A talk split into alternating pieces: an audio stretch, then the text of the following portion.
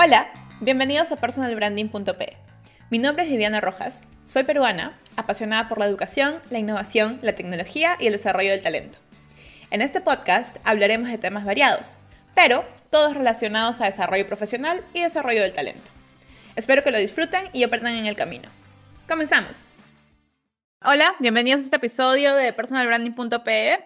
El día de hoy vamos a hablar acerca de un tema un tema, digamos, un poco tabú, diría yo, que es el hecho de ser un profesional eh, LGTBIQ en el ámbito corporativo, ¿no? Y para esto eh, tenemos a Jorge Mori. Jorge Mori es, bueno, además de haber sido eh, mi primer jefe, es mi amigo y es mi mentor. bueno, es uno de mis mentores y él es, además, es brand manager para la región andina de Philip Morris International. Jorge es gay, es activista de la comunidad LGTBIQ desde hace ya un tiempo. Y hoy día nos va a compartir un poco acerca de, su experiencia, ¿no? a mí me interesa mucho porque, porque de hecho Jorge tiene un cargo, eh, bueno, él es gerente, entonces es un cargo gerencial, es un cargo de, dirección ya, y, bueno, en, la sociedad en la que vivimos hoy es un poco, eh, está un poco, digamos, más aceptado cada día, cada vez, cada año, está un poco más aceptado, digamos el hecho de, pertenecer a la comunidad LGTBIQ, pero cuando él comenzó su carrera no era así, ¿verdad? Entonces, por eso hoy vamos a conversar con él acerca de su experiencia. Hola Jorge, ¿cómo estás? De nuevo. Oh, hola, hola. gracias, gracias. Este, cuéntanos, cuéntanos justamente cómo, cómo ha sido para ti ser, o sea, yendo al grano, ¿no? ¿Cómo ha sido para ti ser, o sea, reconocerte como gay, este, desde, que, desde que eras chico y, y, luego eh, extrapolarlo a tu vida profesional, ¿no? O sea, ¿cómo, ¿cómo fue este viaje? ¿Fue fácil? ¿Fue difícil? ¿No fue? Uy, no, difícil. A ver, hoy tenemos una sociedad un poco más abierta, más eh, que acepta más, que en algunos círculos tolera eh, el, a la comunidad LGBTQ. Y yo creo que eh, eso ha sido un gran esfuerzo y hay que reconocer a todas las personas que vinieron antes de nosotros, ¿no? Eh, esta, esta, es una lucha, hace una lucha de muchos, muchos años, de muchas personas, algunas de ellas que, que, que realmente han hecho... a que le ha costado la vida poder eh, lograr que hoy sea tema que, que a pesar de, de, algunos círculos ser todavía tabú, hoy en día ya se sienta como algo mucho más eh, parte del día a día, ¿no? Entonces ya vemos hoy en Netflix eh, o en, en, algunas novelas de algunos países esto, esto ya desde una vista humana, ¿no? Entonces te cuento, a lo que tú me preguntabas, todo comenzó chiquito, ¿no? De chiquito yo, yo pues yo veía a alguien, alguien de mi mismo sexo, a un hombre, y lo, lo, sentía muy guapo, muy atractivo. Eh, esto fue creciendo y cuando ya tenía 13 años, eh, pues yo decía, no, pues, y ahí vamos a entrar a, hablar algunas cosas de género, ¿no? Pero, eh, pues todo el mundo me decía, no, o sea, lo normal es eh, que tengas novia, lo normal es que tengas, eh, que te cases, tengas hijos y tengas un perro y tengas una casa, ¿no? Entonces era como, y yo no me veía ahí. Entonces yo eh, tuve novias y tuve amigos. Y en esos amigos, en algunos de ellos, yo tenía una, una, un sentimiento había particularmente uno que yo me acuerdo, le decíamos este, peluso. peluso. Era peluso porque era súper peludo. Era, era como mi, mi, mi, era como mi hermano, pero había una atracción, o sea, cuando nosotros nos juntábamos era una atracción eh, muy romántica, o sea, realmente era como esto que le llaman, eh, no me acuerdo con la expresión, pero algo de como que de, hermano, ¿no? Era como... ¿Bromance? Eh, ¿Bromance? Bro, esa, bromance. Entonces era como, era una cosa más allá, ¿no? Y, yo, y, y, la mejor amiga de él era mi novia. Entonces era como que ya a veces se ponía hasta celosa y yo, yo no sabía mucho qué estaba pasando. Yo era scout también, entonces era como que había todo un, un tema, y ahí era muy, muy, muy tabú, obviamente, ¿no? ¿Cuántos años tenías ahí, Jorge? Eh, 12, 13 años, ¿no? Ya, eh, ahora, todo esto, yo ya había, yo había tenido inclusive estas fantasías con, con el tema, el, el, con, con, con, hombres, ¿no? Entonces, eh, desde el 10 o 11 años, entonces quizás 9. Entonces realmente había como un tema, un tema bien raro para mí, como, eh, oye, esto no es lo que me dijeron que es normal. Eh, imagínate yo con 13 años como yo me sentía. Entonces yo a los 13 años decido eh, yo siempre he sido como bien raro, decido irme a un psicólogo, ¿no? Por mi cuenta. Eh, mi mamá no creía en ellos, obviamente quien va al psicólogo es un loco, no sé qué, yo decía, pero sí, me estoy volviendo loco. Eh, junté la, la, propina que me daban y yo con eso pagué por un, por un psicólogo. El psicólogo me dijo, eh, de hecho no era un, era un terapista que eh, hacía terapia psicológica, pero también terapias espirituales. Ahí comienza como mi mundo espiritual, ¿no?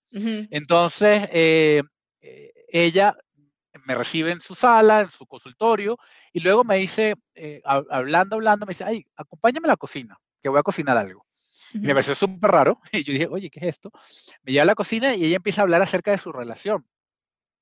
Y, y en ese momento, pues, es una técnica que se llama insight, eh, me empieza a contar cosas, no sé qué, y de repente yo empiezo a, como hilar y pum, empiezo a hablar eh, en una cocina, y yo le digo, pues nada, sí, soy gay, me gustan, me gustan los hombres. O sea, no le puse el, la etiqueta, le dije, me gustan los hombres. Eh, y, ella me dijo, ¿y cómo te sientes con eso? Le digo, no, me siento mal, eh, o sea, me pongo a llorar y todo lo demás, y, porque no es, no es normal. Y, entonces eh, me dice, no, o sea, claro que es normal.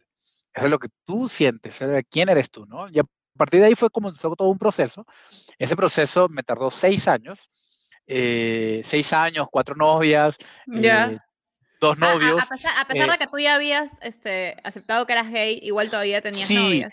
Sí, porque igual, y ese y, yo creo que uno de los temas que hay que, que, eh, que, no sé si quieres que lo hablemos ahorita o lo hablamos el siguiente tema, eh, el tema de, del género, ¿no? El, el, género no son, no son estas cajas que nos quieren colocar muchas personas, sino son como capas, ¿no? Entonces, realmente yo cuando a mí me decían, y yo veía la televisión, y el tema de la representatividad es súper importante, cuando yo veía la televisión, pues eh, ser gay era una persona afeminada, eh, del cual se burlaban, eh, era, o sea, yo decía, pues yo no encajo allí, yo, soy muy masculino, no quiero ponerme peluca, no quiero ponerme tacones, sí, sí, me gustan los hombres, pero me gustan los hombres que son hombres, entonces, como que cuando empezaba a hacer como los check de soy o no soy, pues era como, eh, ojo, para ese momento yo decía, bueno, de los cuatro, tres check que yo tenía que llegar, tenía uno solo, entonces capaz no soy, ¿sabes? Entonces capaz soy bi, entonces capaz soy bi, ¿no? Y pues las mujeres también me atraían, yo en ese momento era bastante guapo, ya no tanto, eh, me engordé y fue terrible, pero bueno, la cosa es que momento tenía novias, me buscaba, entonces la verdad es que también me parecía, o sea, besar a una mujer me parecía súper chévere, eh, yo tenía sexo con mujeres, sexo con hombres, entonces la verdad era como, pues en algún momento yo como que empecé a, dejarme fluir y dije, bueno, nada, yo puedo tener sexo con ambos sexos, o sea, es maravilloso, además gano doble, ¿no? Eh, claro. Pero, pero también como que empezaba a sentirme como que, eh, pues no era, no, no, era yo completamente, no era yo el 100%, no era yo siendo, estando con, con mujeres, no era yo estando escondido con hombres. Eh, y a los 19 años, pues salgo del closet, yo conozco a mi primera pareja, eh, mi primera pareja tenía 10 años más, ya tenía casi 30, ya tenía 19, eh, maravilloso, o sea, una persona maravillosa, y pues yo tengo una novia y yo un día le digo, ¿sabes qué? pues definitivamente eh, no está funcionando. El, el, típico no eres tú, soy yo, pero se lo dije, no, no, eres tú, soy yo, eh, tengo, yo tengo, sí, sentimientos por ti, o sea, realmente creo que te amo, pero eh, todo comenzó cuando ella llegó un día a la casa diciéndome que tenía un retraso. Entonces, obviamente, en esa época no eran estos exámenes de, de, hacer pipí en un minuto, ya sabes, sino realmente de, de ah, salir corriendo a la clínica a ver, hacerte la prueba. Entonces, durante ese, durante ese proceso, pues yo me la vi así como que empecé a, a, a, yo todavía estaba en la universidad, estaba comenzando la universidad, tenía una beca, este, yo ya estaba, ya vivía fuera de mi casa, o sea, fue los 18 años, casi 19 años de mi casa. Entonces, además, imagínate, yo trabajaba, tenía becas, o sea, era como, o sea, en este momento, bueno, ya, si, es, es, ¿no? Pero esos minutos me dieron como para pensar, realmente, la voy a hacer feliz a ella, voy a ser feliz yo, esto es lo que quiero. Me empecé a cuestionar tanto y las respuestas fueron no. Entonces hablé con ella eh, cuando ya salió el resultado negativo.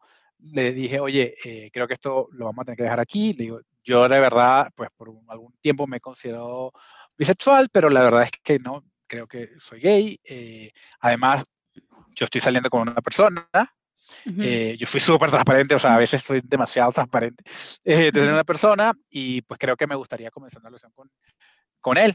Y pues bueno, durante como un par de años, eh, pues ella me odió, un año y medio no me odió, después como que pasó y se volvió mi amiga, se volvió amiga de los dos, de hecho.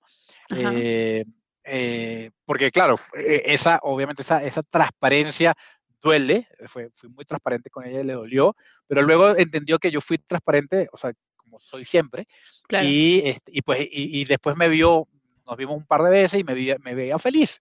Y ahí yo tuve con esa primera pareja, tuve casi nueve años. ¿no? Ocho ¿Tuviste nueve años? Ok, ok. Entonces... Eh, con el chico, con el chico. Con el chico, sí. Entonces montamos un negocio, montamos un apartamento. Eh, en ese momento, eh, realmente a los 19 años, como yo te digo, yo salgo del closet, pero yo no yo, yo lo llamo ahí como tres etapas, ¿no? La primera es que yo salgo del closet a los 19 años, la segunda etapa es que yo rompo el closet y eso es, eh, yo estaba trabajando con Procter, Procter me lleva de Caracas, me lleva a Chile. Eh, Pero en Procter tú ya decías abiertamente que eras gay. No, y ahí, es ahí, va, ahí va el tema. En Procter yo no hablaba abiertamente. ¿Por qué? Porque eh, todavía había muchos chistes machistas. Ya todavía como e, este, esto de, del género no se entendía muy bien, no se hablaba correctamente, todavía seguían los chistes, entonces había muchos chistes machistas, el, e, el, chiste de la loca, entonces yo decía, pero yo no me encajo ahí y no quiero que me encajen allí. Entonces, de hecho, eh, entro a trabajar en un, en un en uno de estos pilares de desarrollo que eran paralelo a la carrera, pero dentro del mismo Procter, que era de wellness y diversity. Entonces, claro, esa diversity se enfocaba muchísimo todavía en, en hombres, igual la, la, misma cantidad de hombres, la misma cantidad de mujeres trabajando, ¿no? Mm, claro. muy en ese términos, pero ya empezaban a abrirse un poco a, eh, y era yo uno de los luchadores, a abrirlo a diferentes temas de, de género, religión, razas. Eh, entonces era como, eh, como ahí empecé como a despertar, decir, oye, e, esto realmente eh, pues debería ser mucho más amplio. Y había, había un grupo, había un, a ver, eh, nosotros trabajamos allí en, en, en, ese edificio en Sorocaima, uno de los edificios principales, era el headquarters para toda Latinoamérica, o sea, más de mil personas.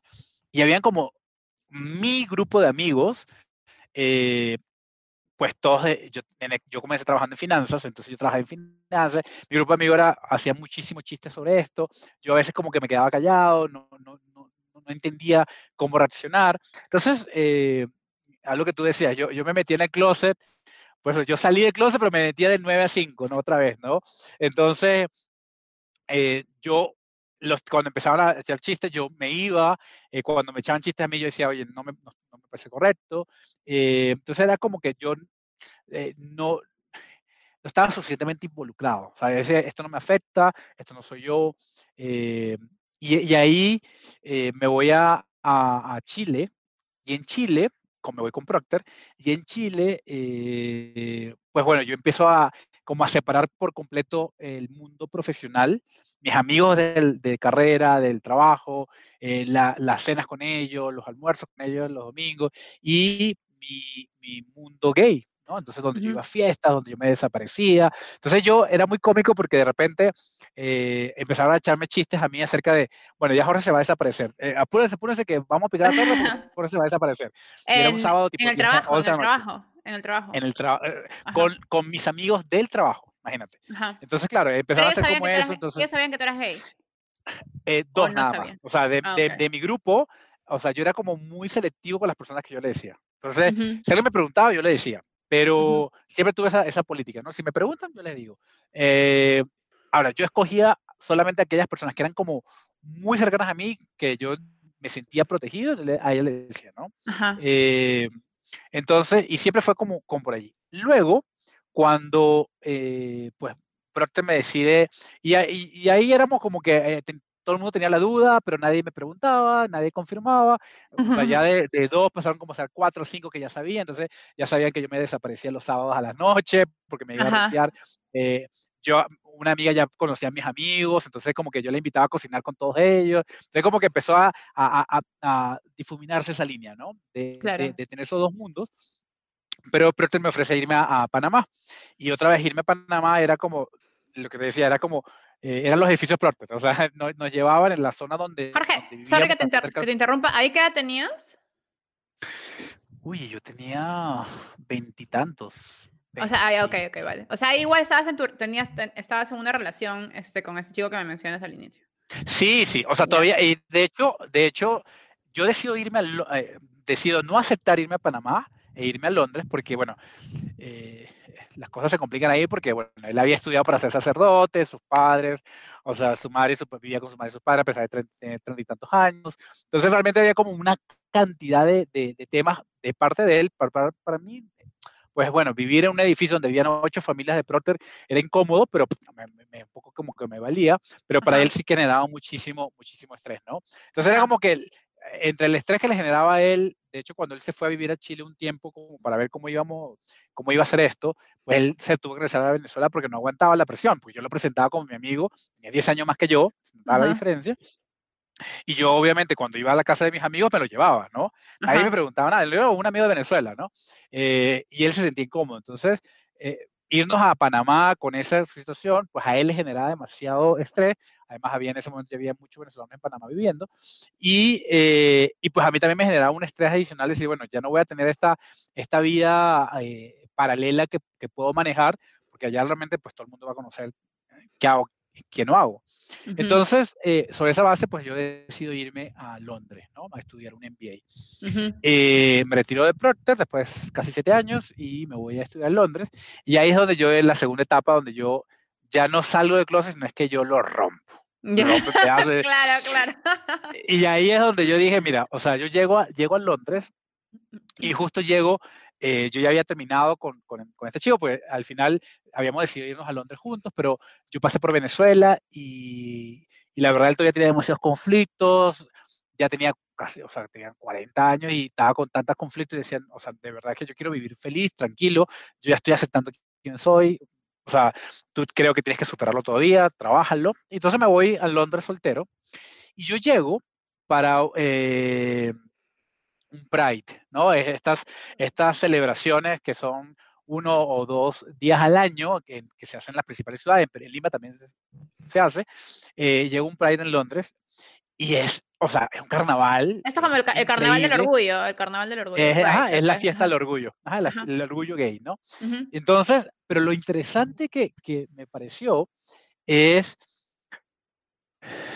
yo estoy ahí ¿no? Viendo una cantidad de hombres casi desnudos, todo el mundo bebiendo, celebrando, música alta, todo. Pero los primeros que pasan en la comparsa era un, era un, un autobusito con, con personas mayores. Entonces tenían, eran parejas del mismo sexo, eh, tanto gay, lesbianas, había personas trans, eh, drags, en un autobús porque no podían moverse con, con mascarilla de oxígeno, eran personas que tenían, no sé, 80, 90 años, eran como los primeros que pasaban por nuestras luchas, porque esa era la gente por la que nosotros estábamos ahí celebrando.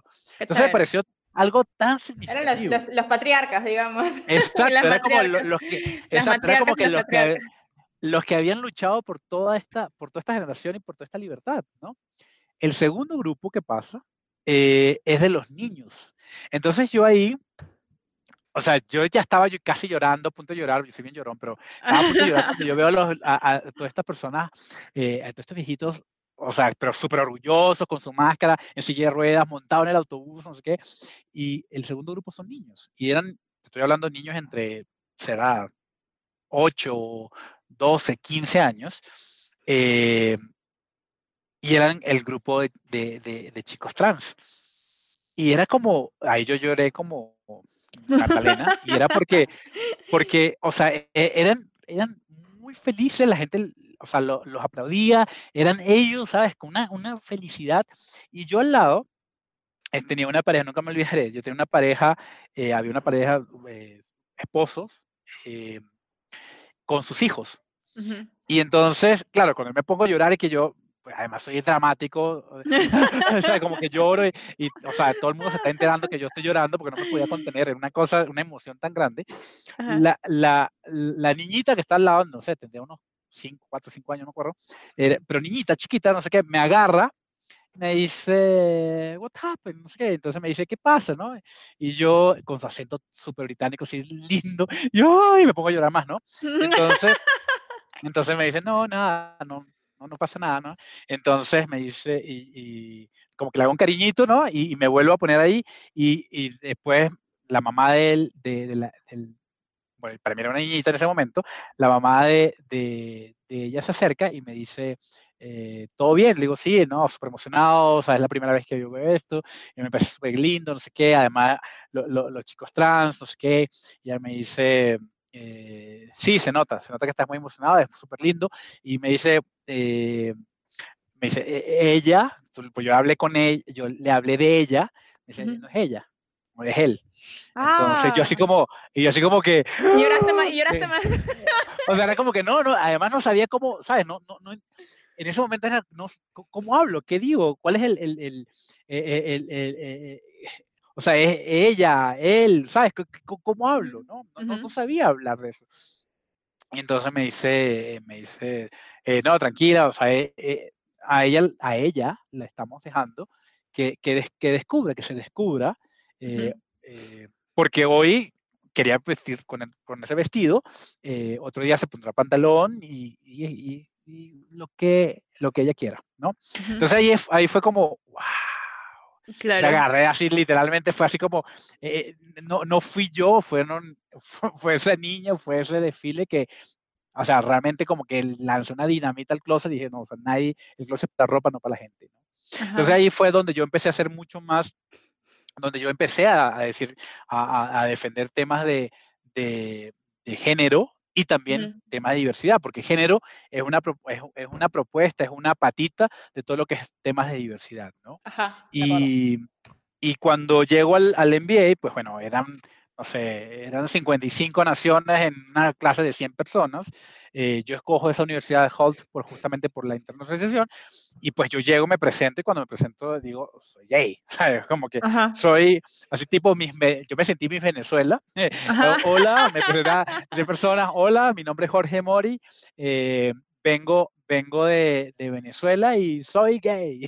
era como, y todo el mundo, ah, bueno, qué bien, good, ¿sabes? Chévere, chévere. Eh, entonces, una de las cosas que, que pasó y, y, una de las clases que tuve, eh, justamente porque eran temas de, diversidad, se hablaba mucho, eh, un ejemplo que me gustó mucho, ¿no? Diversidad es que te inviten a la fiesta. Pero más importante que la diversidad es la inclusión. La inclusión es que te saquen a bailar. Ajá, ajá. Entonces, es como, tú puedes estar en la fiesta, porque ya de una u otra manera, pues ya no había nada más que hacer, vamos, invítalo. Entonces, tú puedes estar ahí, pero hay un grupo que siempre participa. Realmente en el momento que te sacan a bailar y donde tú puedes aportar y donde tú puedes ser parte de eso, ahí es, ahí es donde realmente se produce la magia, ¿no? Entonces, eh, a partir de ahí yo empecé a defender temas de, entender un poco más, porque la verdad es que todavía recién en ese momento empecé a entender eh, eh, el tema de género. ¿Te acuerdas que yo decía como había un checklist de tres cosas y yo no cuadraba? Entonces empecé a entender mucho más el tema de género y mucho más amplio el tema de diversidad, ¿no? Y, y, y me pareció que hay, hay muchísimas cosas que aprender y sobre todo que a nivel humano, eh, nosotros no somos cajitas, porque siempre tratamos de ponernos cajitas o etiquetas, eh, pues yo soy gay, casi que en mi Venezuela, eh, pues esa era una etiqueta y la verdad que para ser gay significa muchísimas cosas para diferentes personas. Entonces, ahí empecé a, darme cuenta que esa individualidad y cómo tú vives las cosas, estas capas que uno, uno, va formando como persona son súper más importantes y para poder conocerlas hay que preguntar, ¿no? O sea, porque siempre nos dicen, eh, vieja, la vieja regla de oro es, eh, trata a los demás como quieres ser tratado tú, como te gustaría que te trataran. Y, y, allí uno asume que uno es como la norma, ¿sabes? Y realmente el, el, tema más importante es, yo creería hoy, yo creo es que es, eh, trata a los demás como ellos quieren ser tratados. Ajá. Y para lograr eso, uno tiene que preguntar. Entonces, preguntar de cómo, cómo quieres que te llamen. claro, claro. ¿Cómo quieres que te llamen? ¿Cómo quieres, eh, con qué adjetivo? Hoy, hoy en día mucha gente se, se, se burla del lenguaje inclusivo, donde le pones eh, todes, ¿no? Entonces, pero si a la persona le gusta, si a la persona lo siente necesario, ¿por qué no? O sea, ¿qué te cuesta? Eh, si los adjetivos, entonces la gente hoy en día se presenta eh, he, them o she, he. Entonces, ¿por qué? Porque así es como quieren ser tratados, quieren, ser, quieren que se comunique con ellos. Entonces ahí abre todo un, y ahí se abre otra caja de Pandora y una cantidad de complicaciones. Y, creo que la gente y muchas personas no lo, no, no lo estamos entendiendo y es justamente no, no, entendemos el tema de género para poder eh, eh, salir de esa, de, de esa eh, hombre-mujer, ¿no? Todo, todo tiene que ser o eres blanco o eres negro y realmente hay una cantidad de matices de colores que cambia y que es tan abundante como la cantidad de personas que hay, ¿no? Claro, y pero y o sea, eso tú lo vivías en tu en tu maestría, digamos, y lo veías ya eh, digamos, más normalizado, ¿verdad? Pero qué, o sea, ¿cómo fue, digamos, cuando... O sea, tú entiendo que rompiste, rompiste el closet y lo normalizaste completamente cuando, cuando pudiste, este, bueno, uno, en, tu experiencia en Londres, ¿no? Y luego eh, ya lo, continuaste. Pero luego cuando tuviste que volver, digamos, a, al ámbito corporativo, a trabajar en una empresa después de la maestría, después de tu año sabático, después de haber sido feliz. este, ¿cómo, ¿Cómo fue? ¿Cómo fue esa transición? Mira, eh, no, es que la primera empresa donde, de hecho, yo primero empiezo a hacer una, un, eh, un internship ahí en la misma universidad, entonces súper abierto. Luego me contratan en Dubai, me voy a Dubai. Ah, y eso es el tema, ¿no? Dubai, yo, gay, en Dubai, donde es prohibido ser gay, donde puedo ir preso, ¿no? Claro. Entonces era como que pero me pagaban bien y yo dije, bueno, ya, o sea, qué carajo, vamos, yo quiero vivir esta experiencia. Entonces, eh, o sea, te lo juro que yo pensé que yo iba a llegar y era como, pues, me iban a incendiar, me iban a... Claro. Y la verdad fue, y la verdad es que no, la verdad es que... Pero dijiste abiertamente que eras eh, gay. Sí, claro. En, la, en, las entrevistas yo, ahí, a partir de ahí las entrevistas yo empecé a decirlo porque ese soy yo, ¿sabes? Entonces, Eh, y, pues me contrataron, eh, imagínate, además la empresa, pues que me contrataron para, para brand manager. Entonces ahí, ahí se vuelve bien interesante, ¿no? Porque entonces hay algunas áreas en la organización donde pues la gente creativa, ah, pues está permitido que sea Ah, pero si eres finanzas, no. Entonces, es como súper, eh, es ah, súper raro, ¿no? Entonces, claro, yo o ingeniería, ¿no? En, en, en, IT de repente tampoco. Es en, o, o, no, yo, yo tenía una amiga que trabajaba en, en en, legal, en, legal, en legal, en legal, No, en, no, en el sector, ingeniera de extracción de petróleo. Entonces, imagínate cómo era mujer, árabe, o sea, era una cantidad de cosas que tú dices, uy, o sea, eh, eh, cómo, cómo, ella vivía esa, eh, ese peso, ¿no? Entonces, claro, yo era, pues bueno, creativo, marketing, no sé, liberal, entonces, bueno, claro, es aceptable o tolerable ser gay. Entonces, me contrataron. En una, en una, para un país donde ser gay es, de pena de cárcel y además en una, en una, cultura que la empresa tenía cultura hindú con capital árabe. Ajá. Entonces, ¿cómo pasé? No sé. ¿Cómo me aceptaron? No sé, pero bueno, yo era súper abierto con eso. Eh, y pues ellos me mandan a México, yo creo que capaz por eso fue que me mandaron a México. claro. Eh, o sea, me apartaron, ahora, ahora estoy sacando conclusiones, ¿no? Me mandan a México, después a Centroamérica, bien lejos de, de Dubái. Eh, pero ¿sabes cuál fue realmente donde, donde, donde realmente me pegó nuevamente? Cuando yo llego a Perú, ¿no? Yo llego, salgo del trabajo de Dubái y llego a Perú y en esa, en, a ver, había sido eh, gerente de desarrollo de negocio, había sido Global Brand Manager, había hecho un MBA. O sea, yo desde el punto de vista de carrera, yo estaba listo como para, para el siguiente paso, ¿no? Y, y cuando llego a, llego a Perú eh, y empiezo a buscar trabajo, eh, pues bueno, no, no, sé si te lo contaba, pero era como en alguna entrevista una señora, una entrevistadora, headhunter, pues realmente casi se ahoga, o sea, casi se cae la silla, o sea, era cuando yo era súper abierto porque, claro, yo para ese momento era como, como muy raro que, estoy hablando hace que... ¿Qué año? ¿2012? ¿2013? No, no, no, ya un poco, no, no, ni siquiera, es que eso es lo, lo más terrible. Yo llegué a Perú hace ocho años, entonces, eh, Bueno, yo te conocí en el 2015 y no fue, no fue cuando recién llegaste, tú estabas aquí, así que... claro, por eso. Entonces fue antes de eso. Entonces, eh, fue, sí, ocho, ocho, nueve años. Entonces, nueve años. De hecho, por eso yo, eh, mira, ha sido, ha, sido como un proceso donde yo dije, pues bueno, voy a tener que volver a encerrarme. Y fue una lucha. Entonces, en, la, en las reuniones, eh, pasé por una empresa de marketing internacional, luego pasé por un instituto educativo. En el instituto educativo, por ejemplo, eh, ahí donde yo te conocí, pues a mí me preguntaban, yo lo decía. Claro. Pero, eh, pero, y cuando yo me entrevistaron, también lo dije. Entonces, eran, para mí era súper abierto, pero en las reuniones cuando teníamos con eh, los directores o cuando habían algunas, algunos temas, este tema era tan tabú, claro, porque era educación. Entonces, claro, me hicieron entender que el tema, en el tema educativo, el ser gay es como hay que tener cuidado, sobre todo en una sociedad tan compleja y, con tantos tabúes como la peruana. Entonces yo dije, bueno, nada.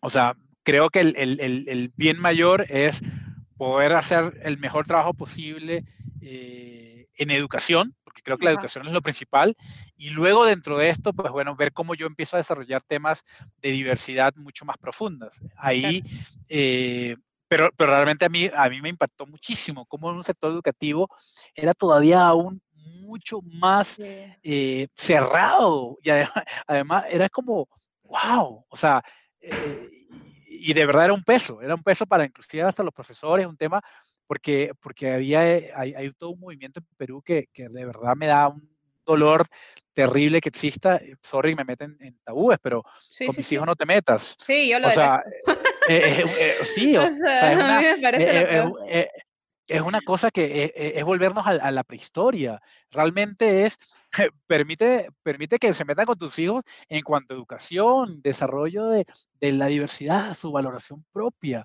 Entonces es como, ay, entonces claro, entendía en ese contexto y pues yo no quería ser un problema, yo quería ser más bien un instrumento que ayudara.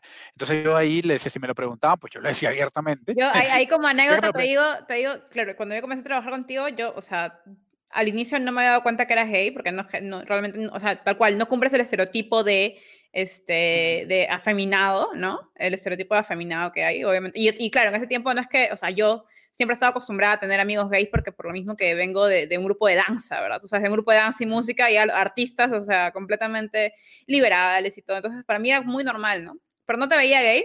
Pero me acuerdo de una vez que salimos a almorzar, no me acuerdo, creo que fuimos a, creo, fuimos a almorzar este, con, el equipo, si mal no recuerdo. Este, y no me acuerdo qué comentario hiciste, y yo, y yo ya había comenzado a sospechar que eras gay, pero me quedaba así como que, mm, bueno, no sé, me da un poco igual, ¿no? Pero hiciste un comentario como algo, algo de que, algo de que dijiste cuando mi esposa, dijiste algo, algo como, dijiste algo que, que dio a entender que eras heterosexual o algo así. O cuando tengo una novia o algo así. Y yo dije, no creo. o sea, me acuerdo, me que le comenté, le comenté a alguien como que yo no creo, creo que Jorge es gay, pero bueno, o sea, lo dejé muy ahí como que, lo dejé muy ahí como que porque me daba igual, claro, claro, pero hiciste un comentario así como que, como diciendo que eras hetero, una cosa así, y yo me quedé ah, sorprendida porque dije, ah, bueno, puede ser. No creo. Mira, eh, de hecho, de hecho, de hecho, eh, yo cuando, cuando renuncio a, a, a esta institución, eh, pues yo renuncio porque mi esposo se va, se va a Brasil, ¿no? Entonces renuncio y, y, pues bueno, obviamente explico todo porque, porque mi esposo no sé qué. Y siempre había como un tema de, eh, con mucho cuidado, ¿sabes? Como... Eh, entonces era como, eh, y parte de eso hizo que yo, yo, yo duré menos de, yo duré 11 meses, 10 meses, 11 meses ahí, porque parte del, del, del sentirme presionado por ser quien no era, a mí me terminó enfermando eso. Claro, Entonces, era, era, entonces quizás puede haber pasado, donde, donde yo estaba casado, donde decido irme, decido irme a, Brasil por mi esposo y yo no podía ser tan abierto, ¿sabes? Entonces no podía decir eso y era como, entonces esto me estoy metiendo. Y yo terminé enfermo. entonces, eh, sí, no, no, y yo, y yo creo que una de las grandes cosas que yo hoy en día he aprendido es eh, cuando yo voy a entrevistas, yo lo digo, cuando yo me presento, lo digo, ya no tan al, estilo mi Venezuela de hola, Jorge, soy Jorge Mori, soy gay, eh, pero sí soy mucho más abierto porque si no, siento que me estoy traicionando. Traicionando. Y eso, me costó, y eso me costó muchísimo. Y ahí tema, eh, yo creo que, creo que eh, me gustaría tratar un tema que me parece súper importante, que, que, yo aprendí eso hace algunos años, y es eso check, ¿no? O sea, no parece el gay, me genera la duda de, y, yo, y hace un ratito yo te preguntaba, yo te contaba, decía, eh, la única forma de nosotros poder tratar a los demás como quieren ser tratados es preguntando, ¿no? Entonces, capaz, muchas veces nos cohibimos de preguntar, y ahí lo que te hago a ti eh, y, a las personas que nos están escuchando es pregunten. No se queden con eso. Pregunten, porque realmente capaz esa persona está necesitando y, la verdad, ah, tú eres gay. No, o sea, no, a ver, ese no es tu tema, pero es como, eh, cuéntame más, ah, cuéntame acerca de tu pareja.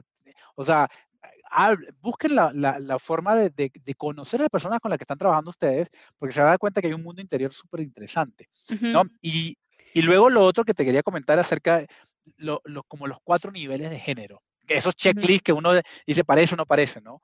Yo creo que lo, lo, lo, primero es la identidad. Entonces, si quieres relacionarlo, es la identidad es como uno, ponlo en el, cerebro, en la cabeza, en la mente, pues la identidad es como tú te sientes y te ves. Entonces, tú puedes, yo por ejemplo, yo me siento y me veo como un hombre. Ojo, eso es mi identidad, mi identidad masculina. Tú eres mujer y te sientes y te ves como mujer. Pero ahí empiezan los temas de la gente trans. una persona trans puede sentirse, o sea, siendo del sexo masculino, puede sentirse y verse a sí mismo cuando se ve como una mujer. Entonces, ahí en el segundo, el segundo, la segunda capa, si quieres verla, que es la capa del sexo, ¿no? Entonces, a, veces decimos, bueno, todo esto es, eh, o es hombre o es mujer, y te dan un, asignan un sexo a nacer, ¿no? Basado en, en tus eh, órganos sexuales, si tienes pene o tienes vagina. Pero realmente existen tres sexos, hombre, mujer, y, una, y un, intermedio, un intermedio que se llama intersex, que es como una umbrella de, de diferentes cantidad de características sexuales eh, que pueden hacer que sea como un abanico de opciones. Entonces, cuando nosotros nos identificamos, yo soy, mi sexo es masculino y mi identidad es masculina, por eso ahí eh, digo, ok, yo me siento hombre, me veo como hombre y tengo órganos de hombre. Ahora, si yo fuese trans, ¿qué sucedería? Yo tengo órganos de hombre, cuerpo de hombre, pero me siento y me veo como mujer. Entonces empiezan a generarse esos, esos conflictos. Ajá. El otra capa es la orientación. Y la orientación es me, a quién me atrae. Entonces, por ejemplo, tengo sexo, sexo de hombre, tengo sexo masculino, tengo, me identifico como un hombre, pero me atrae un hombre. Entonces eso me hace gay, ¿cierto? Entonces, yo puedo también tener ningún tipo de atracción. Yo soy una asexual, o sea, también puede pasar. O yo me siento atraído por una mujer, entonces ahí soy heterosexual. Y la última es el tema de eh, expresión, que es donde más énfasis se hace la gente y donde vienen los chistes, viene todo. Donde yo puedo tener una expresión femenina o masculina. Entonces, ¿qué sucede? Nosotros estamos, normalmente lo que se, se, juntaba era, bueno, si el sexo es masculino, o sea, tengo pene, pero mi expresión es femenina, pues soy ese afeminado típico de, de, chiste. Ajá. Pero yo, por ejemplo, yo, mi expresión es masculina. Entonces es, si, si, vamos, si somos como cuatro check, entonces yo mi identificación me identifico como hombre, eh, mi sexo de nacimiento, si no nacer, es de hombre, mi expresión es masculina, entonces tengo como tres checks donde la gente dice, bueno, pero ya, opa, o sea, pero sin embargo, mi orientación a quien me trae es un hombre. Entonces, de las cuatro capas, una es diferente. Entonces, si te das cuenta, cuando tú empiezas a hacer las combinaciones, la cantidad de, de, de, variaciones depende de cada persona. Entonces, es muy importante que nosotros nos llevemos eso porque de esa forma nosotros vamos a poder entender y poder eh, eh, como tratar a otras, a otras personas de la forma que ellos quieren ser tratados, porque es un abanico de opciones, no es solamente esta polaridad de hombre-mujer y punto, o es masculino y femenino, o femenino, no, es una cantidad tremenda de, de, opciones en las cuales la persona es no escoge ser, es y de esa forma pues se relaciona con el mundo y con ella misma. Claro. Oye, ¿y cómo, o sea, me, parece, me parece chévere esta, esta, esta, explicación que hace acerca de las cuatro capas. De hecho, para alguien que no ha leído sobre, sobre temas de, de, género, ¿verdad? Y, bueno, de diversidad en, en ese sentido, es, no, no, está tan claro. Por lo menos para, yo, o sea, yo por, por haber para mí siempre sido algo normal, nunca me he detenido, digamos, a, a entrar a la teoría en el tema porque no, tal cual, o sea, para mí nunca fue algo que, que causara, este, digamos, que causara revuelo en mi mente ni nada, porque a mí, persona es persona, me da igual, las personas deben ser libres de ser como quieran para mí, o sea, en, en, mi, en, mi, en mi estructura mental es así, ¿no? O sea, sé feliz mientras no hagas infeliz a los demás y haz lo que quieras, da, da igual, todo bien, mientras no hagas daño, ¿verdad? Pero, por ejemplo, cuando tienes que mezclar quién eres tú con el ámbito, con la estructura corporativa, con el ámbito empresarial en el que te desenvuelves, ¿no? en el que te has desenvuelto por años como gerente y tal. ¿Cuáles han sido las principales barreras que encuentras o los principales retos o, o, o, o, sea, cómo ha sido la experiencia en general? O sea, sobre todo por el hecho de que, de que en, o sea, tú estás en, eh, claro, por tu, tu posición de, de gerente, de director, es como, es todavía sigue siendo mayoritariamente masculino, ¿verdad? O sea, digamos, este, claro, liderado por hombres, ¿verdad? Entonces, y, no necesariamente eh, hombres que tienen una visión tan abierta, ¿verdad? Entonces, entonces ¿cómo, cómo ha sido para ti? ¿Cómo fue, cómo fue abrirte camino? Eh, ¿Cómo fue la experiencia de abrirte camino en, este, en, esta, en estas áreas? Difícil. Yo creo que hay, como lo que te decía en algún momento, eh, hay como áreas de la empresa o funciones o, industrias donde está como más permitido, ¿sabes? Donde, eh, no sé, si trabajas en la industria publicitaria, si trabajas en una agencia de publicidad, de comunicación, si trabajas en el área de, marketing. Entonces, pero cuando empiezas a ver, cuando empiezas a desarrollarte en diferentes medios, por ejemplo, yo trabajé en proyectos, eh, entonces como gerente de innovación trabajé en proyectos inclusive de distribución, donde yo tenía que salir a la calle con vendedores, eh, entonces había como todo un tema de, eh, de estos chistes machistas, ¿no? Entonces, una de las últimas cosas que yo me acuerdo que, que, enfrenté y la verdad es que no supe bien cómo afrontarlo, pero fue lo que me nació.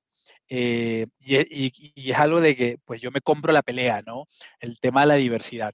Entonces, pues había como, como estas expresiones de, de no seas mariquito, no seas eh, ahómbrate, eh, porque bueno, no estaban llegando a las cuotas o porque había zonas que eran más peligrosas que las otras. Y, y dentro de la cultura, y eso es bien importante, ¿no? O sea, había, hay toda una cantidad de manuales y procesos y todo esto de que hablando, todo el mundo hablando de diversidad de la empresa, pero eso es como muy by the book. En el libro se ve todo lindo y bello. Claro, es, es, todo muy teórico. La máscara, la máscara, claro. Exacto. Un arcoíris, entonces te hablas, ay, sí, pero la verdad es que hasta que nosotros no nos compremos la pelea, hasta que nosotros no entendamos qué es, qué significa, cómo, y, y, lo, y lo, importante que, que, puede ser para todos, para sentirnos libres y que, y que nos sentamos quienes somos, entonces la verdad es que eh, no va a pasar y, es, triste que no vaya a pasar. Entonces, por ejemplo, había una persona, un gerente de ventas, que hacía este tipo de, comentarios. Eh, pues, yo había sido contratado, innovación, gay, no sé qué, y había tocado trabajar un poco con la, transformación cultural, ¿no? Y entonces, eh, pues escuché un par de chistes y yo le dije, oye, ¿sabes qué? No estoy de acuerdo, no estoy de acuerdo porque me estás atacando directamente a mí. Eh, yo soy gay, estoy casado, no soy esos chistes que tú estás mencionando. Eh, no hay nada malo ser gay eh, como para que estés ridiculizando a alguien. Tú no sabes si es él, si él es gay lo que tú estás haciendo es atacar a la persona. entonces, por favor, te agradezco que no lo hagas, ¿no? y fue así como, o sea, e-, ese, ese momento tenso donde... donde claro, silencio incómodo, silencio incómodo. Porque claro, yo estaba llegando y era como, o sea, ¿qué se ha creído este tipo, no? Entonces, y es como, me la compro. Y, era una situación jodida. Y dije, ¿sabes qué? Si me, la, tengo que comprar, la tengo que llevar, me la llevo. O sea, no, va a pasar nada. Lo peor que puede pasar es que me saquen del trabajo, me voten. Eh, entonces, luego, luego de un tiempo y luego de varios recordatorios, pero quizás de una forma ya no fue tan directa y como tan al cuello, eh, porque también hacía chistes eh, machistas contra la mujer, con, las mujeres. Entonces, y las mujeres no decían nada. Y ellas, ya, yo me empecé a hacer como un, normalmente tiendo a tener grupo de amigas, eh, entonces como que se sentían incómodos y le decía, pero bueno, ¿por qué no dicen nada? O, sea, o, sea, hablen. No, porque bueno, lo dicen chistes, no, no, lo, no lo dice por mal. Yo digo, está bien, todo chévere, yo sé que no lo dice por mal. Pero es que justamente él no, hay esto, estas microagresiones que la gente hace, inclusive yo, ojo, yo no soy perfecto. Yo a veces todavía doy expresiones que eh, esposo me corrige, y yo le he pedido que me corrija porque eh, cosas tan tontas como, por ejemplo, eh, veo que alguien se atravesó manejando y yo, bah, mujer tenía que ser, yo no lo hago, pero yo lo hacía. Y, él era como, ¿qué te pasa? o sea, O sea, entonces, claro, para mí era, era automático porque eso es lo que me habían enseñado y nunca me lo habían juzgado. Entonces, eh, yo le decía, pero hablen, díganlo, porque él no lo está haciendo por propósito, no lo está haciendo de mala onda, de mala fe. Él lo ha hecho porque él siempre lo ha venido haciendo, le ha funcionado y hasta ahora, pues nadie le ha dicho que eso no funciona. Entonces, eh, yo fui el primero que le dijo, se lo dije delante de, otra de las gerentes, y ella después como que le empezó a decir, y, la verdad, había como que él tenía dos formas, ¿no? dos opciones.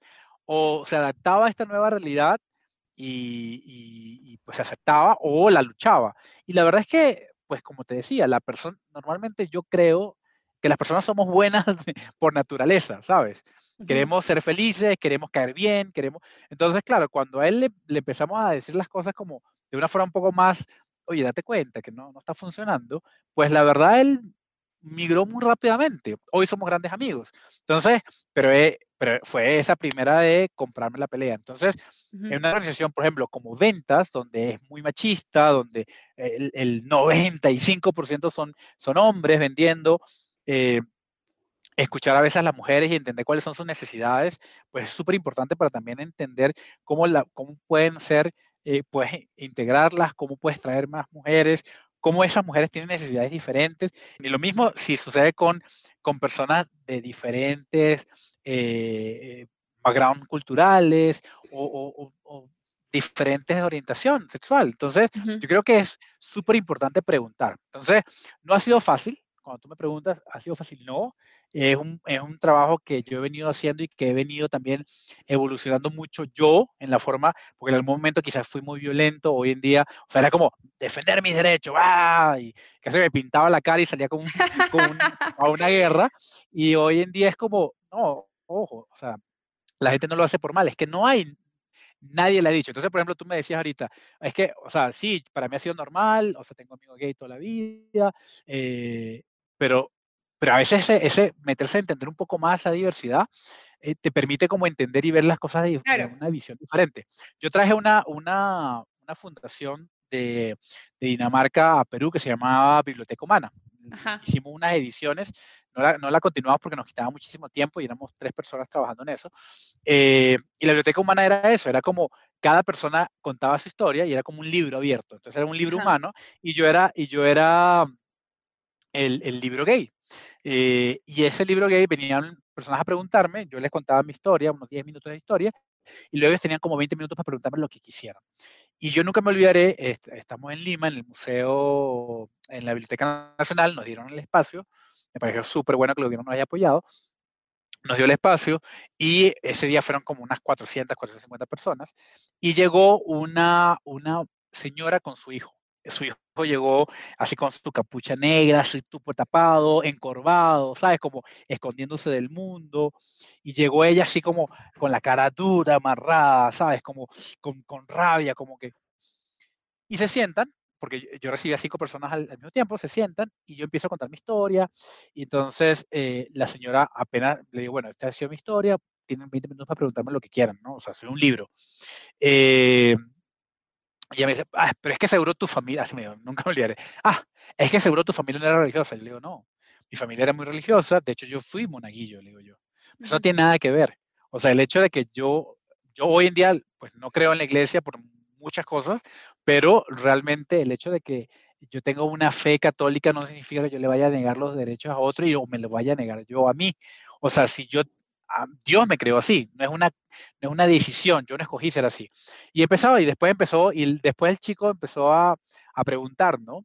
En la medida que el chico iba preguntando, eh, me acuerdo una, un momento donde le dije, o sea, es que yo creo que, imagínate, y, yo tenía que hablar acerca de mí, ¿no? Yo le digo, mira, a mí me costó 19 años, pasar varios años inclusive con psicólogo, con terapia y leer, leer, leer, leer, leer. A mí me costó 19 años poder salir del closet y me costó 30 poder romperlo. Entonces imagínate cómo, cómo, se siente tu madre cuando tú de la noche a la mañana le dices, mira, soy, y le pones una etiqueta, soy gay. Obviamente lo primero que ella va a pensar es en todas las cosas malas que ha escuchado, porque no hay referencias, no hay referentes acerca de personas gay exitosas, felices. Tienes al presidente de, de Apple, pero, pero está allá, ¿no? ¿Sabes? Como aquí en Perú, ¿quiénes están? ¿Dónde son? ¿Dónde están? Entonces, como no tienes referencia, la gente se va siempre a lo, negativo. Ah, es que es drogadicto, es prostituto, se, lo mataron. Claro, porque esas son las historias que venden, pero no, no, no contamos esa historia positivas. Entonces, a partir de ahí, eh, hay que respetar el proceso que va a pasar tu mamá, pero ella también tiene que respetar tu proceso, y tu proceso es saber quién eres, amarte como eres. Y, y al final de, de, esa, de, esa, de, de esa charla, eh, él va, o sea, se quitó, o sea, ya se estaba un poco más derecho, se había quitado la capucha, me abraza y la mamá llega y me, y la mamá llorando, me acuerdo y me, me van a llorar, la mamá llorando me dice, eh, gracias, ¿sabes? Gracias porque de verdad no, no había escuchado a nadie que me hablara de esta forma. Y, y se fueron, ¿no? Y se fueron, y yo me puse a llorar como Magdalena y, me, y me acuerdo de nuevo, pero era como, es que, es que justamente por no hablar, por no hablar, y eso fue hace tres años. Hoy todavía por no hablar, nosotros no estamos permitiendo, o por no investigar, o por no comunicarlo, o por no preguntar, pues estamos permitiendo de que todavía otras personas sigan sufriendo este tipo de cosas, ¿no? Eh, entonces, es difícil, es difícil, eh, pero bueno, ahí, ahí estoy, ahí estoy comprándomela todos los días, ¿no? Sí, pero justamente en, ese sentido, ¿no? Como, como tú me, comentabas el otro día, este, cuando conversábamos por WhatsApp nada más, que estabas en un grupo con, con 100 gerentes, una cosa así de WhatsApp, donde, donde tú eras el, el progresista, el socialista y te comprabas la, la mecha.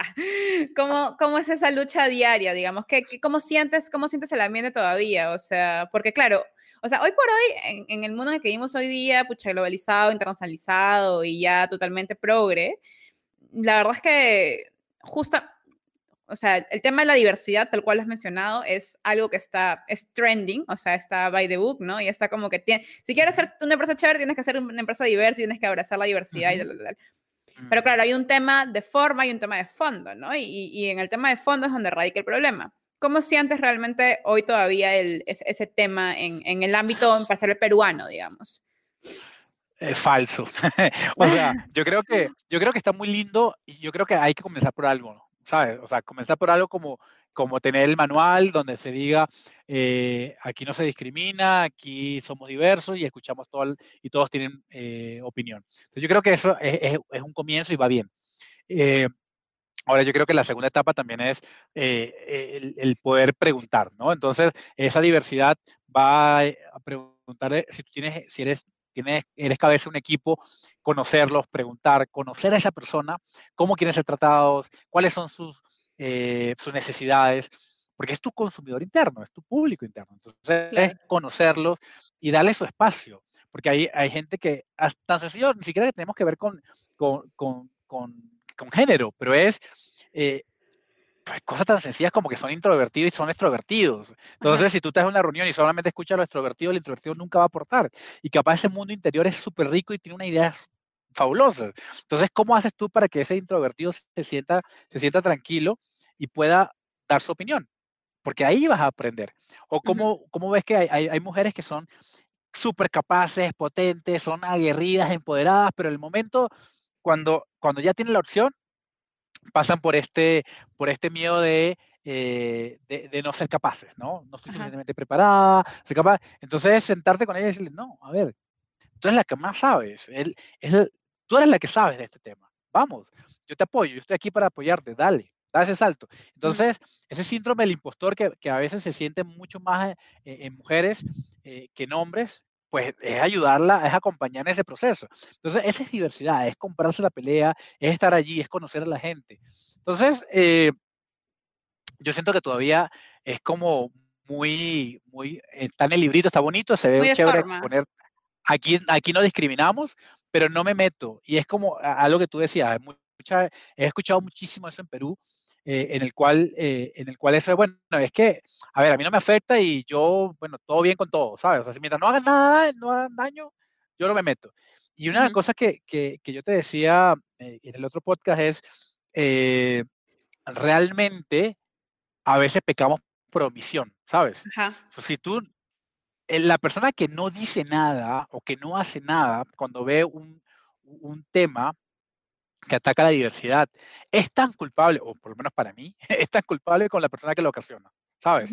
Porque el momento que tú te quedas callado ante eso, tú lo que estás es aceptando de que eso es correcto y que así debe ser. En cambio, cuando tú sales y levantas la voz y dices, dices, esto no es lo correcto, y aquí hay, además hay un proceso que me avala, oye, aquí hay una ley que está diciendo que esto no funciona, y es por eso que a mí me parece importante, y me parece muy buen primer paso el tener este tipo de, de, elementos, ¿no? O sea, está la ley, está en la política interna, está el, cartelito que dice que no discriminamos. Me parece súper bueno porque sobre esa es la base. Pero el momento del segundo paso es comprarnos la pelea. Entonces, es, intervenir en el momento que, entrenamos, es conocer un poco más, porque para nosotros poder entender la diversidad tenemos que saber acerca de ella. Entonces, ¿qué otras religiones hay? O sea, por ejemplo, a mí me preguntan, el tema de educación a mí me apasiona. Entonces, ah, ¿crees, ¿crees que deben eliminar la, la, las clases de religión en los colegios? Sí no. Sí, si es solo católica, sí, elimínanla. Ajá. Pues somos un país, somos un país laico, pero no porque no enseñamos todas. O sea, porque no enseñamos desde la visión andina, pasando por la religión católica, los musulmanes, eh, la religión hinduista, ¿por qué no enseñamos que hay una cantidad de cosas maravillosas y que de esa forma nosotros empezamos a meterle de chiquito que hay una diversidad impresionante, inclusive de creencias? Entonces, eh, ahí, va, ¿no? Es comprarse esa pelea y, y es entender a dónde uno puede intervenir. Entonces, es preguntar y también leer un poco más, ¿no? Entonces, eh, eh, cuando hablo con los gerentes, me preguntaba el grupo de los gerentes, yo soy el primero en que digo, no, que no sé qué, a ver, ¿qué, qué sucede? yo soy LBT, no voy a votar por tal candidato, que lo apoyaba todo el mundo porque, bueno, es el, el, el outsider, el, el, que tiene no sé qué. Le digo, no, o sea, yo no hay forma que mis principios y valores me permitan votar por él porque yo estoy casado y él va en contra de lo que soy yo como persona.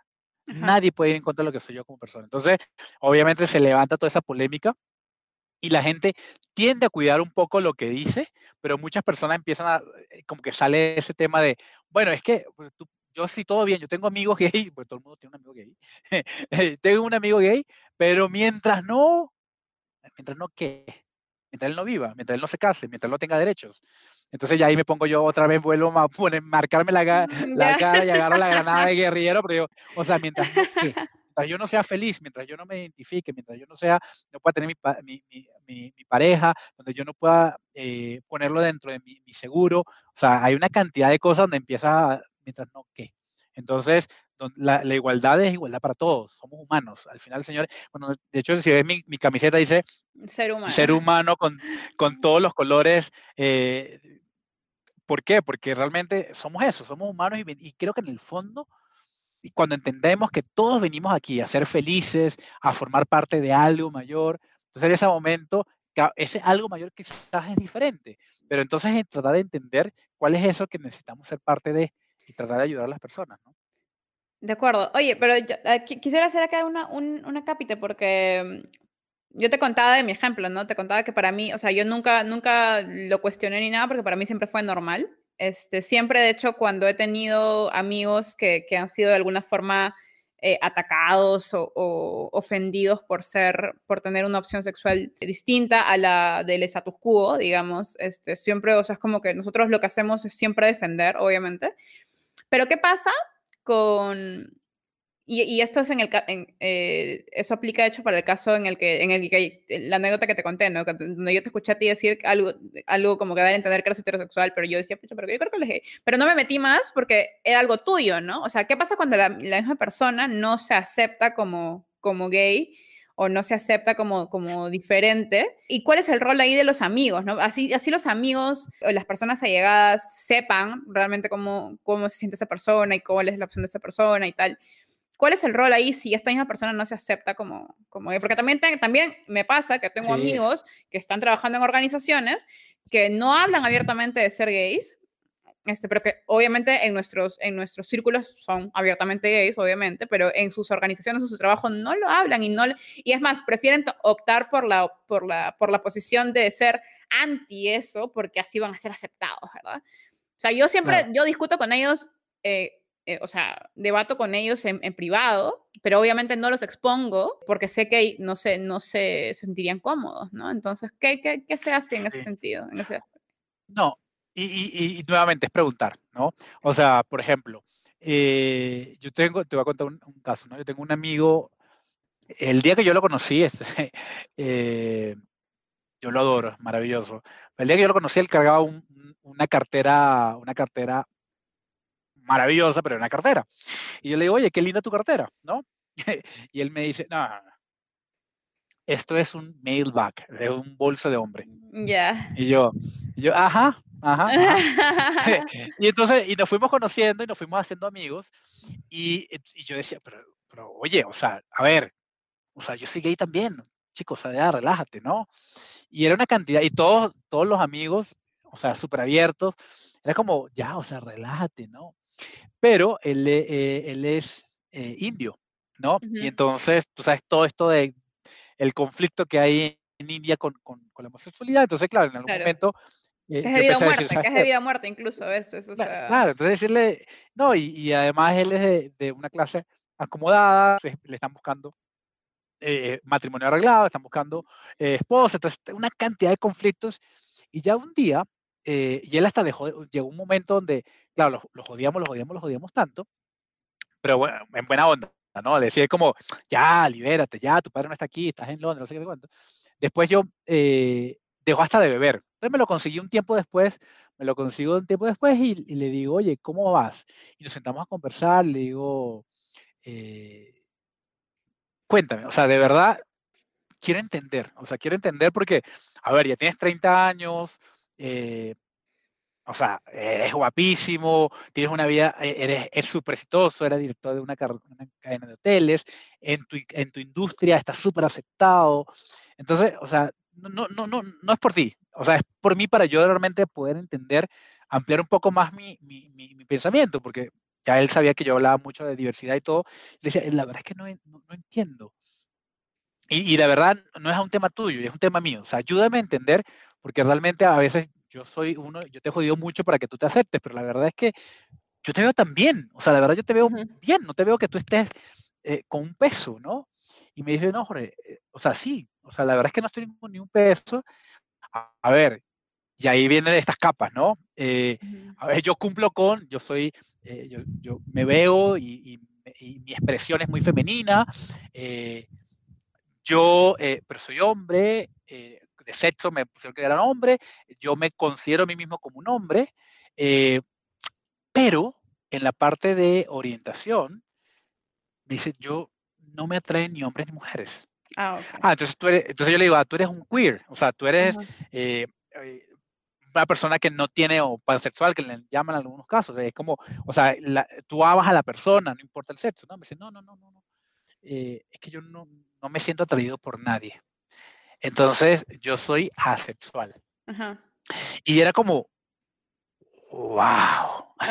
Y, es, y, era así como que, o sea, yo no le creía, es en serio.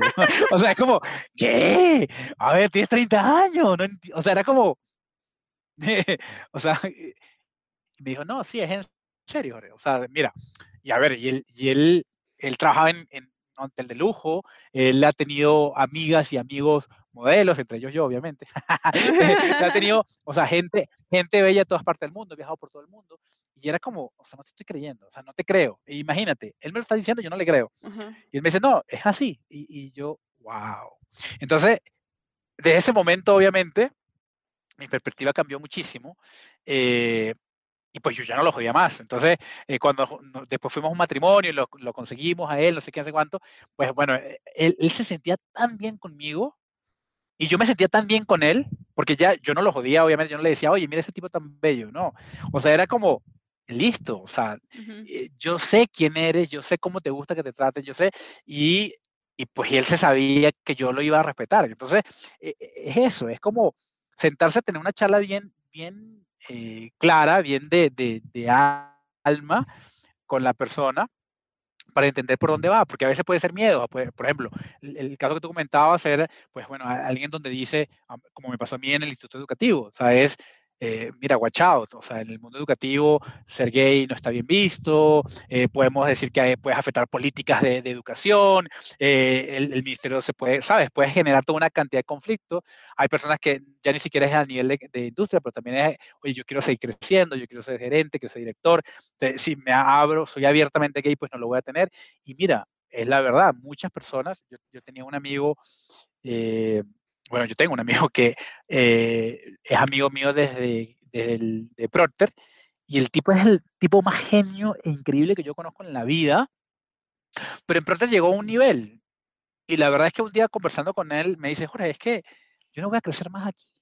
Y es que no voy a crecer más aquí porque yo ya soy abiertamente gay. El momento que yo decidí salir del closet, el, el trabajo, pues las cosas no ya no fluían tanto como me permitieron él fue director asociado, no permitieron más, él se tuvo que ir de la empresa y está en otra empresa, obviamente los tiempos también han cambiado, ojo, eh, y está en otra empresa donde es CFO. Entonces, eh, a veces es, pues, eh, tienes que darte cuenta de si tú haces match con el medio o no, y buscar opciones donde, donde, seas, donde te permitan ser tú. Ajá. Entonces él va a las reuniones anuales de, bueno, cuando habían, porque este, con esta pandemia no se puede, pero cuando hacían las reuniones anuales de gala, de fiesta de, Navidad, lo que sea, él podía llevar tranquilamente a su pareja, hoy está casado. Entonces, ese es el tipo de cosas como donde tú tienes que primero preguntar y luego también como persona, a veces ese cuestionamiento, cuestionamiento sano, ojo, eh, te hacen también como reevaluar y pensar dónde estás, ¿no? Eh, y, y, abrirte. Es como eso que hablábamos de, a veces tú no, tú no sales de, ese, de esa zona de confort, tú dices, bueno, aquí estoy comodito, aquí esto me va a permitir crecer con la boca calladita, eh, eh, se dice mucho con la boca calladita, te ves más bonito. Eh, en el momento que yo ya hablo y me vuelve una incomodidad para ciertas personas que tienen poder, es mejor no hablo. ¿no? Entonces, eso es lo que tenemos que superar, ¿no? Entonces, a, a, cada persona le llegará su momento, ¿no? Y hoy en día se está viendo mucho más eso. Ahí en la sociedad peruana ya hay personas reconocidas, actores, políticos, donde ya están abriéndose y, diciendo, no, o sea, tenemos que hacerlo no solamente por nosotros, sino por las generaciones que, que están detrás de nosotros. Vale. Oye, eh, bueno, a mí en general tu historia me parece súper chévere y bien interesante desde las diferentes perspectivas que la ves. Pero ya para cerrar, me gustaría que, que puedas dar como que, si tuviéramos que dar algunos, porque, eh, bueno, en, en, este canal principalmente mm, quiero conversar acerca de temas de gestión humana, ¿verdad? Gestión del talento, desarrollo profesional, profesional. Este, si tuvieras que darles algunos tips o, digamos, desde, desde tu misma experiencia, ¿no? Como, como miembro de la comunidad LGTBIQ, a personas que trabajan en gestión humana, a personas que trabajan en, organizaciones que justamente ven el tema de la cultura y ven el tema de la diversidad. ¿Qué crees que se debería, o sea, cuál crees que debería ser el eje del énfasis para hacer que estos temas realmente dejen de ser solamente en forma, sino que pasen a ser parte del fondo, ¿no? Pasen a ser realmente ser parte de la cultura. ¿Se puede hacer algo desde gestión humana para comenzar? Porque de repente depende de las personas mismas, ¿no? Así que, no, no sé, ¿cómo, ¿cómo lo ves? No, Sí, mira, de hecho, eh, en, mi empresa, la empresa que estoy trabajando ahorita, eh, de hecho, el, área de, cultura humana eh, se llama, de hecho, se llama People and Culture. Realmente han hecho un proceso de, cambio radical junto con la empresa y, y se ha vuelto súper interesante. Yo me invitaron a hacer un podcast acerca de hablar de diversidad y llamaron y un mes lo hablaron de diversidad de todo tipo, ¿no? Entonces, eh, una de las cosas que yo me había quejado con ellos es que siempre que hablaban de diversidad en la empresa era eh, las cuotas de, de, mujeres. Y que no estoy en contra, ojo, no estoy en contra de, la, de estas cuotas, eh, pero me parecía que la diversidad era muchísimo más allá. Entonces, justamente me invitaron a un programa, a un podcast, y, y, y, la verdad es que en el podcast hicieron algunos cambios, algunas ediciones que no me gustaron. Entonces yo agarré y le dije, oye, mira, eh, la verdad es que no me gustó cómo quedó la edición, hay una parte que se perdió. Eh, para entender la diversidad tienes que hablar acerca de la persona, generar empatía con la persona. Y eso es muy importante. Yo creo que te volaste toda esa parte y le diste muy directamente al, al, al, como al tema profesional, ¿no? Eh, y la, la, persona empezó a preguntarme, preguntarme, preguntarme, y, y llegamos a un acuerdo. O sea, al final lo que hicimos fue, bueno, vamos a generar un, dentro del podcast vamos a generar un podcast de, de, esa, de ese tema de empatía humana, ¿no? Entonces, eh, y a mí me pareció súper valioso y me pareció súper rico porque las preguntas, el cuestionamiento que él tenía, las preguntas que él me hacía, no venían desde el tema de, ah, no, es que yo soy recursos humanos y yo, y esto es lo que queremos, sino es, oye, te estoy escuchando y sobre eso vamos a ver cómo, cómo podemos llegar, ¿no? Eh, y, y, después se implementaron algunos temas de, de comunicación, ahora están viendo el tema de, de ciertas certificaciones, no solamente de Equal Pay, hombres, mujeres, sino también certificaciones de, de, tema de, relacionado a género. Y nació de allí, nació de escuchar.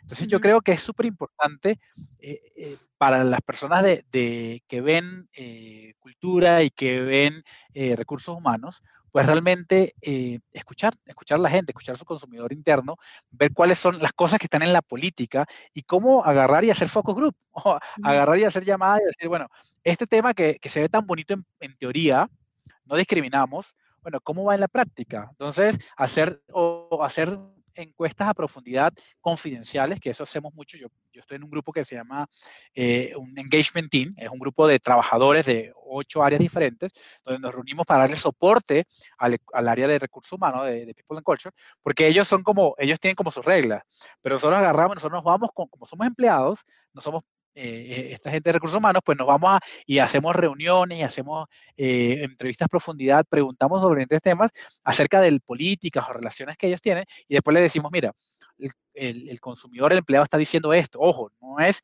cuantitativo, es cualitativo. O sea, acerca, cuando hablamos acerca de diversidad, pasa esto. Cuando hablamos acerca de trabajo remoto, es esto. Entonces la gente, ellos dicen, ah, mira, ¿cómo lo podemos manejar? Entonces luego cada tanto tiempo hay surveys, que son, eso sí ya son estadísticos, donde te dicen un, y ENPS, un Employee eh, claro, el Promoter Score, claro. Correcto, para calcular, para decir, ok, todas estas cosas que he hecho, realmente cómo se reflejan al final en, en, en, en el equipo, ¿no? Entonces, yo creo que sí, hay, hay muchas cosas. Creo que el primer paso, como te decía, es las políticas, el, el, disclaimer de aquí no se discrimina, aquí somos, eh, ah, somos diversos. Luego viene la parte de, de, cómo eso lo bajan y eso va a depender de cada organización. A veces son top to bottom, otros son bottom, es decir, del empleado hacia arriba exigiendo sus derechos y otras son estas organizaciones de cultura, de, de recursos humanos que pueden como ayudarse con los empleados a entender cómo esas políticas se, se traducen en, en, acciones, ¿no? Y en palabras que todo el mundo entienda.